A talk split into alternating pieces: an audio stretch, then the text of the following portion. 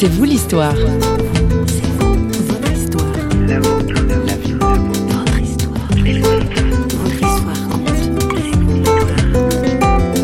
j'ai cette fibre mécanique et j'ai besoin d'avoir quelque chose de pratique à faire, avoir les mains sales, avoir, quand ça sent l'huile puis qu'il y a du bruit, enfin j'aime la mécanique.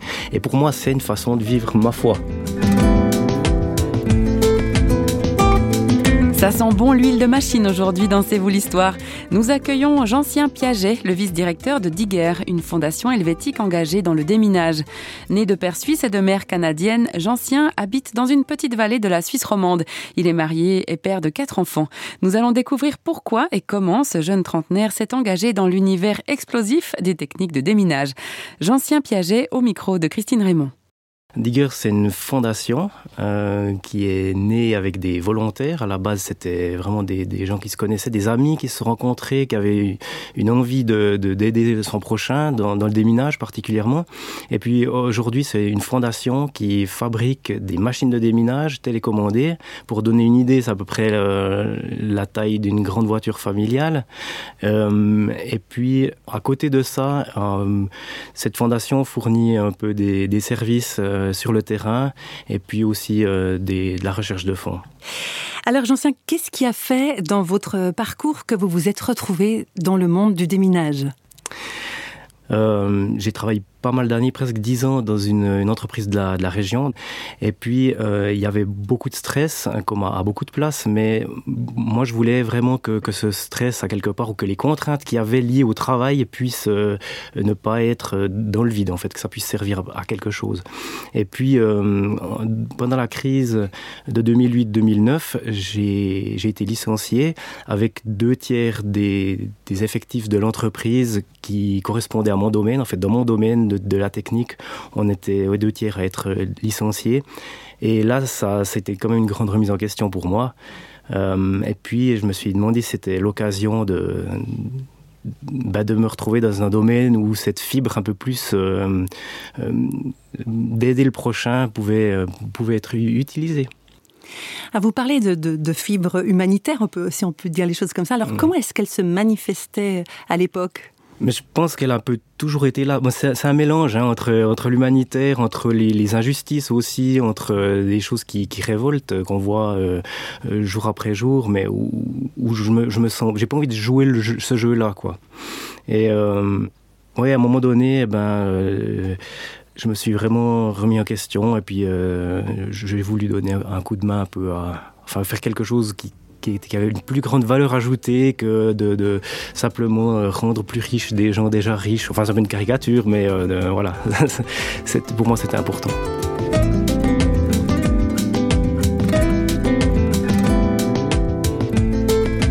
On a entendu tout à l'heure, Jean-Sien, vous en parliez. Dans votre parcours, vous avez connu des, moments de sérieuse remise en question, hein, notamment avec cette vague de licenciements. Qu'est-ce qui vous a donné les forces de surmonter tout ça? Principalement, c'est avec la foi que j'ai en Dieu. Je, crois que, ce qui m'arrive ne m'arrive pas par hasard, et puis je pense pas que c'est le destin ou que c'est le hasard comme ça. Je pense vraiment que euh, ce qui m'arrive, c'est permis ou voulu par Dieu, et je veux essayer d'y faire confiance. Ce qui ne veut pas dire que ça a été facile. Euh, il y a un moment où ça a été vraiment difficile. Et je pensais même un petit peu, peut-être par arrogance ou par... Euh, je sais pas comme ça faisait longtemps que je travaillais là que j'avais de l'expérience je pensais ne pas faire partie de cette vague de licenciement et avec le recul je dirais que c'était une grande une grande bénédiction finalement que, ça m'arrive.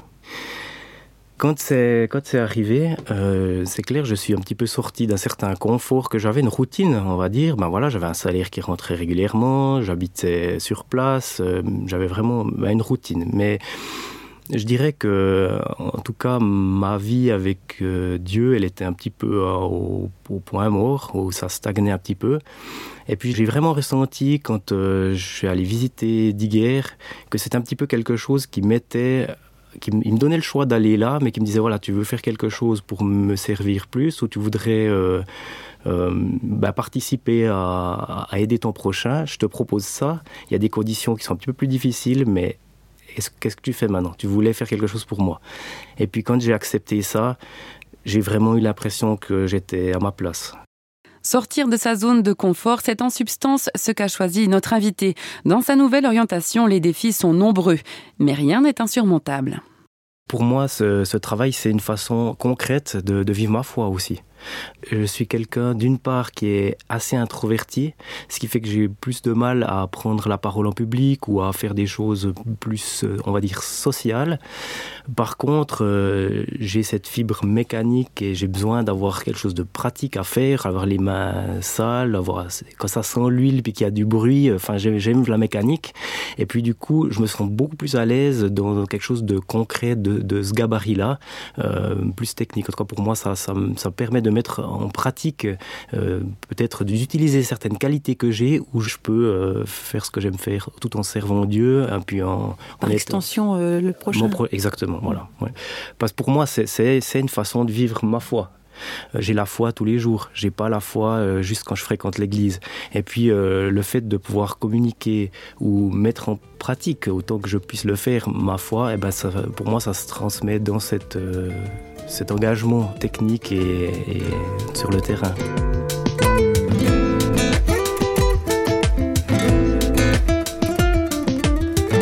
Est-ce que vous pouvez nous raconter une expérience de terrain qui pour vous a été particulièrement marquante? Mmh. J'ai eu la chance d'aller plusieurs fois sur le terrain. Il y a une qui m'a vraiment plus marqué. J'ai pu donner de la formation euh, donc à l'utilisation de la machine et à l'intégration de, la machine dans un dispositif de déminage. Et en donnant la formation, c'est quelque chose que j'aime faire aussi. Je suis pas formé pour ça, mais c'est quelque chose que j'aime bien faire, surtout quand les gens fassent se motiver, c'est toujours plus facile. Euh, et là, j'ai passé six semaines au Sénégal, dans le sud du Sénégal, et ça a vraiment été une, super expérience pour moi. Euh, non seulement parce que j'étais avec des gens motivés, je faisais du concret, vraiment j'étais sur le terrain, et puis euh, ben, en tant que bon Suisse bien formaté. ça m'a fait du bien aussi d'aller voir finalement comment les gens vivaient ailleurs et puis euh, de voir que certaines choses peuvent être relativisées, de voir comment, ouais, comment les gens vivent dans une autre culture, une autre mentalité. Moi, ça m'a fait beaucoup de bien. en fait, au sud, du Sénégal, c'est un petit peu particulier parce que euh, il y a eu un conflit pendant très longtemps et puis c'est toujours un petit peu latent, on va dire. Ce qui fait qu'il y a des mines qui sont disposées de façon tout à fait euh, illogique, c'est pas systématique comme c'est placé. Et puis euh, les gens vivent dans la, dans la peur, mais ils continuent de cultiver avec tous les dangers, bien sûr, que ça représente. Alors quand ils nous voient arriver, je dis nous, c'est pas forcément que Diguer, c'est toute l'organisation qui travaille euh, à déminer, eh bien ils sont, ils sont motivés. Et puis pour nous, euh, en tant que en tout cas représentant de Diguer, je trouve c'est gratifiant quand on voit euh, des, champs de mines euh, où les, les enfants courent dedans parce que les parents ont une petite culture. Là on sait que c'est pas forcément sécurisé. Et ben on sait que quelques semaines quelques mois après ils vont pouvoir récupérer ces terres. Mais cette fois-ci elles seront elles seront sécurisées. C'est gratifiant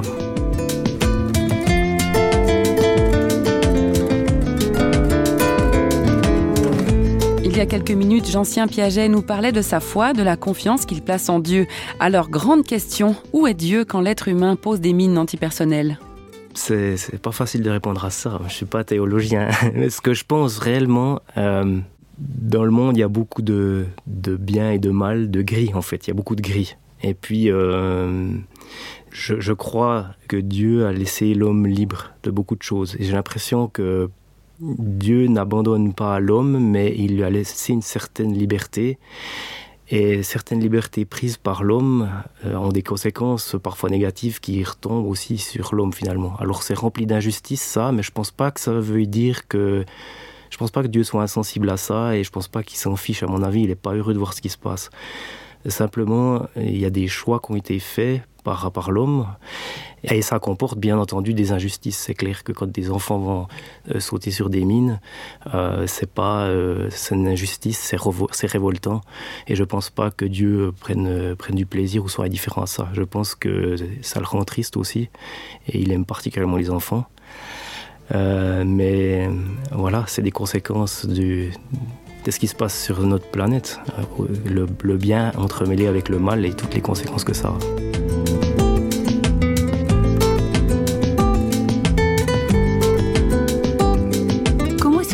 parlez à vos enfants de toute cette problématique du déminage, ils y sont sensibles, vos propres enfants. Oui, euh, alors euh, quand je pars euh, à l'étranger, j'essaie de leur expliquer un petit peu ce que, ce que je vais faire et puis les rassurer aussi parce que bah, forcément les mines c'est pas quelque chose de drôle et puis je pense que c'est important même s'ils sont jeunes de leur, de leur expliquer qu'il y a d'autres enfants de leur âge qui sont pas libres de ce que eux peuvent faire et qui vivent pas dans la, dans la sécurité qu'on a ici en, en Suisse sans non plus bah, les affoler et puis euh, voilà enfin parler à des enfants avec un langage d'enfant c'est forcément évident. Mais je pense que c'est important qu'ils comprennent aussi que bah, on vit pas dans un monde tout rose et puis qu'il y a d'autres personnes qui, qui vivent dans des situations vraiment difficiles. Voilà ça les touche aussi. Reste plus qu'à espérer effectivement que les choses aient suffisamment évolué pour que quand eux seront adultes les mines antipersonnelles ne soient plus un, un problème. -hmm mais ça évolue quand même parce que par exemple le Mozambique où on a une machine il y a plusieurs organisations qui travaillent là. Maintenant on a une machine avec une de ces organisations en partenariat. C'était un des pays les plus minés de la planète il y a une vingtaine d'années. Et puis maintenant euh, cette année ce pays là devrait être déclaré libre de mine donc c'est vraiment euh, Ouais, ça c'est quand même des aspects encourageants. On peut pas toujours dire que c'est vrai qu'il y a du boulot, c'est vrai qu'il y a des gens qui trichent, qu'il y a des, ou des, problématiques quelque part qui nous dépassent, qui soient politiques ou que ce soit voilà. Mais il y a quand même aussi quelques encouragements et de se dire que voilà on n'a pas travaillé pour rien. Combien de fois vont-ils encore piétiner mes rêves? Jeter des pierres du haut de leur grand mépris.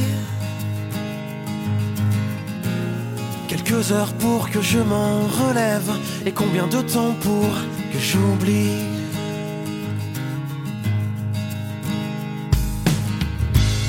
Des cachets qu'ils avalent pour vite trouver le sommeil. À part ça tout va bien puisque les coffres sont remplis doivent croire que tout se monnaie mes souvenirs n'auront pas de prix.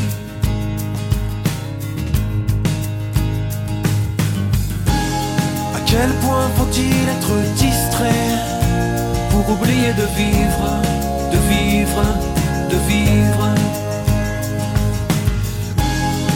Même quand leurs cages sont dorées les oiseaux veulent voler voler à l'air libre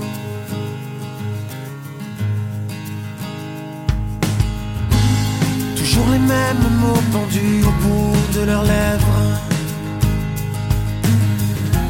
L'important mon pote c'est de bien gagner sa vie.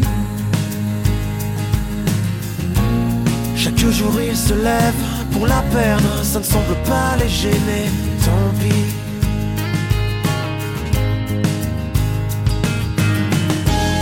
À quel point faut-il être distrait pour oublier de vivre?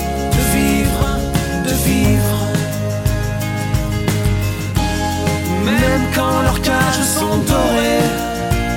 Les oiseaux veulent voler voler à l'air libre. Combien d'années à naître ni soi-même ni personne? Combien de regrets un caché dans le gris du ciel? Ils ont les yeux plus tristes qu'un automne. Ils peuvent garder leurs bons conseils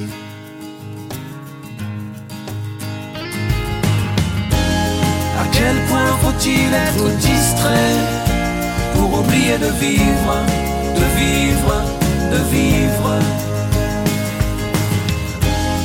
Même quand leurs cages sont dorées les oiseaux veulent voler voler à l'air libre. Les oiseaux veulent voler à l'air libre. les oiseaux veulent voler c'est avec Bastien Lanza à l'air libre que nous refermons cette page de c'est vous l'histoire. Aujourd'hui notre invité était Jean-Sien Piaget. Et si vous désirez en savoir plus sur la fondation Diguer qui l'emploie rendez-vous sur le site www.diguer.ch cela explique parfaitement d'une part la problématique des mines antipersonnelles et d'autre part les techniques pour contrer ce fléau qui pourrit l'existence de millions de gens dans le monde. On se retrouve tout prochainement pour un nouvel épisode de c'est vous l'histoire. Et d'ici là bye bye